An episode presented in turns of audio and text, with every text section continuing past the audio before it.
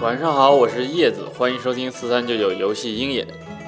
超级马里奥跑酷上周五正式上线。虽然咱们国内玩家没法流畅的体验这款游戏啊，但是这并不妨碍这款游戏的火热啊，是吧？游戏上架的首日下载量达到了五百万，这比之前超火的精灵宝可梦 Go 多了三倍多。但是呢，这款游戏在玩家中的评价却恰恰相反。不少玩家在体验完免费模式之后啊，就立马删除了这款游戏。该游戏呢，在全球的平均游玩时间只有十六分钟，比《皇室战争》少了整整十二分钟。不少玩家表示啊，游戏虽然还算好玩，但是九点九美元的售价实在太高了，游戏并不值得他们去支付这笔费用。也正是因为如此啊，投资者呢也不太看好这款游戏。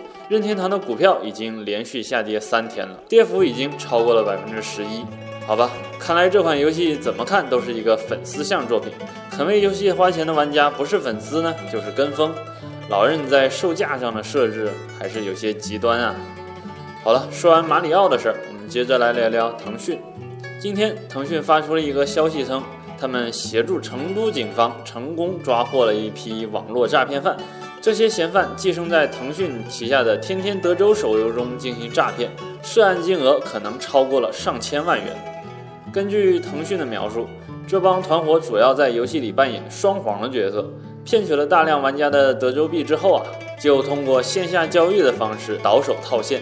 有意思的是啊，腾讯发现这些诈骗团伙大多本身就是币商，或者和币商有着紧密的联系，而且一些团伙还存在贼喊捉贼的嫌疑，冒充受害玩家去举报竞争对手。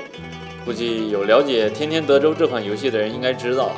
不少人投到这款游戏里的钱非常庞大，要不是因为这款游戏能线下交易货币，可以不用在游戏内充值，那可能这款游戏在 iOS 畅销榜的排行可不比《阴阳师》或者《梦幻西游》手游低呀。棋牌手游行业是个坑，游戏厂商呢很容易就能够盈利，但是也为不法分子提供了良好的骗钱环境。国家是时候整治整治棋牌手游市场了呀。好了，以上就是今天的全部语音内容了。如果大家还想了解更多产业资讯，也可以关注我们的游戏鹰眼微信公众号。我是叶子，我们明天再见。